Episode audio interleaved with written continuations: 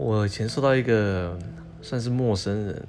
就是不是很熟的朋友，他是一个补习班的主任，也年长的主任的启发，因为他常常跟我讲某些固定的话。那那时候他是想要找我一起，就是经营他补补习班。我还在念研究所的时候，但是我那不是我的志向。不过他还是常常打电话来就问候我啊，然后也常常告诉我说，人要有一个比较大的格局。以我以后不管面对什么事情的时候，那时候我听了还好，但我后来工作时候就比较可以理解，就是每当我遇到小事情的时候，同时也受他的影响，那时候他常常跟我讲这些话，我就呃就自然就记起来了。那每次我遇到一些事情的时候，我就先去看这些小事情对于整个团队啊，或者整个公司有没有很大的影响。如果没有的话，这些小事情我基本上都不基本上不会在意。对，所以我觉得